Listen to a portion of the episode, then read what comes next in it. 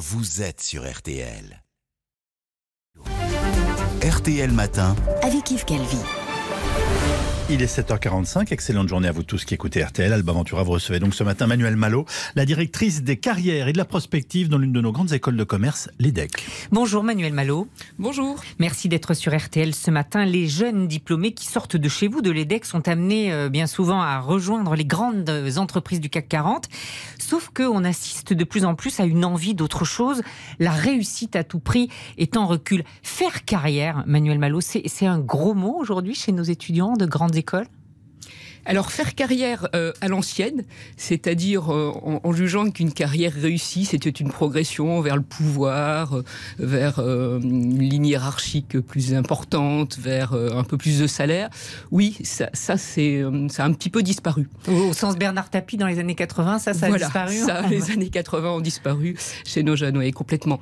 Par contre, l'entreprise a encore pas mal d'avenir. Alors peut-être pas la très grande entreprise, mais ils ont une vision positive de l'entreprise, c'est source d'innovation pour eux. Ils aiment l'entreprise. Ils aiment l'entreprise ah et l'entrepreneuriat, absolument. Euh, c'est un phénomène qui ne touche pas que les, étudiants et pas que la France. Alors chez nous, les démissions en CDI ont augmenté de plus de 17% entre 2019 et 2021 à la faveur de la pandémie. Aux États-Unis, 38 millions d'Américains ont quitté leur emploi en 2021. Est-ce que vous diriez que c'est le Covid qui a accéléré quelque chose qui était en train de naître, un, un nouveau mouvement? De ces jeunes-là? Oui, la quête de sens hein, dont on a beaucoup parlé chez ces jeunes euh, avait démarré bien avant le Covid. Mais il y a eu un effet accélérateur, euh, accélérateur de est-ce que je suis utile euh, dans mon emploi? Et est-ce que ça a du sens pour moi? Est-ce que je m'y épanouis? Ce sont des questions qu'ils se posaient sans doute moins avant la crise sanitaire, oui. C'est-à-dire qu'avoir un beau poste et un bon salaire, aujourd'hui, ça fait plus recette finalement pas seulement, oui, effectivement. Euh, l'hebdomadaire L'Obs consacre cette semaine son dossier de une à, ce sujet qui interpelle la fin de l'ambition. Donc, ça rejoint un peu ce que je vous demandais. On fait plus carrière, mais on n'a plus d'ambition, de réussite? Alors on a une, surtout une ambition différente, différente de celle de ses parents et probablement évidemment de ses grands-parents. Euh, on, a titré d'ailleurs une étude Les nouvelles ambitions professionnelles des jeunes diplômés. Là où auparavant on avait une majorité de compétiteurs, hein, de ceux qui voulaient progresser dans la ligne hiérarchique justement, aujourd'hui on a encore ces compétiteurs, ils sont beaucoup moins nombreux. On a des engagés, ceux qui sont centrés beaucoup plus sur l'intérêt général, les enjeux du monde, et on a des entrepreneurs, ceux qui veulent absolument d'autonomie et pouvoir créer par eux-mêmes. Ça, c'est ceux qui créent par exemple leur start-up. Absolument. Mais c'est parce qu'ils recherchent plus de liberté? Ils cherchent plus de liberté, plus d'autonomie, plus de sens aussi, et ils pensent qu'ils ils seront mieux servis par eux-mêmes finalement en donnant eux-mêmes le sens à leur entreprise. Et donc ils seront des entrepreneurs engagés, par exemple. Alors on a vu cette vidéo de ces quelques jeunes de, de l'école AgroParisTech qui forment les, notamment les ingénieurs agronomes, euh, déclarer au moment de leur remise de diplôme qu'il n'était pas question de travailler pour des entreprises non vertueuses. Qu'est-ce qui compte pour eux aujourd'hui C'est c'est euh, l'écologie, c'est l'équilibre entre la vie professionnelle et la vie privée, c'est euh, moins d'inégalités. Qu'est-ce qui compte vraiment? Alors, il y a 77% qui nous déclarent vouloir choisir leur emploi en fonction de leur impact sociétal. L'impact sociétal de leur employeur et de leur emploi également. Donc ça veut dire quoi? Alors ça revêt en fait le, la contrainte environnementale, une entreprise vertueuse sur ses produits et ses services, services verts, des mhm. produits verts, durables, et aussi plus diverses et plus inclusives. Il voit bien aujourd'hui que c'est quand même le reflet d'un monde ancien, l'entreprise. Elle n'est pas le reflet de la société. Et ça, ça les ennuie. Et ils préfèrent gagner moins? En tout cas, c'est plus le critère qui leur fera choisir leur emploi. Par contre, ils n'opposent pas le salaire et le sens, ils veulent les deux. Hmm. Mais alors, dans ce cas, l'entreprise, elle doit absolument se transformer, si je vous suis. Complètement. Ils sont d'ailleurs à peu près aussi nombreux à dire j'ai une vision positive de l'entreprise, mais à 90%, ils disent elle doit se transformer profondément dans les 5 ans à venir. Mais vous, vous dites ça parce que j'imagine que vous, vous êtes un interlocuteur entre vos étudiants et l'entreprise.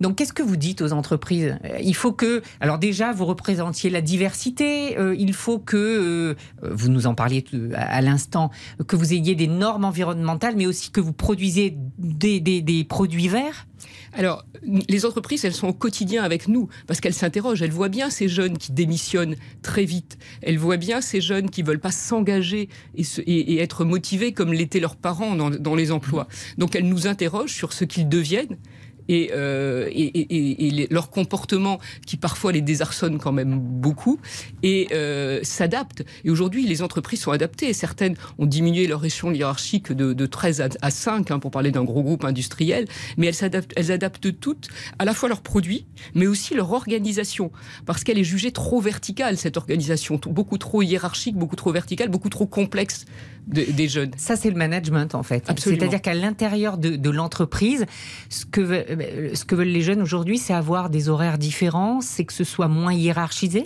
Flexibilité, c'est vraiment le premier mot. Flexibilité à la fois du lieu, on l'a vu avec le télétravail, et flexibilité des horaires. Contrairement à ce qu'on dit souvent, ils, ils veulent imbriquer leur vie professionnelle et leur vie personnelle. Et il faut que l'entreprise leur donne cette possibilité d'imbrication et, de, vie personnelle et de vie professionnelle. Il faut que les deux soient épanouis. Mais On jugera une carrière non plus à l'aune de la progression, mais à l'aune de l'épanouissement qu'elle nous permet. Mais ça, les, les entreprises sont prêtes à le faire. Enfin, j'imagine que pour un grand groupe, ça peut être facile pour une entreprise à petite échelle ou moyenne échelle, mais pour un grand groupe.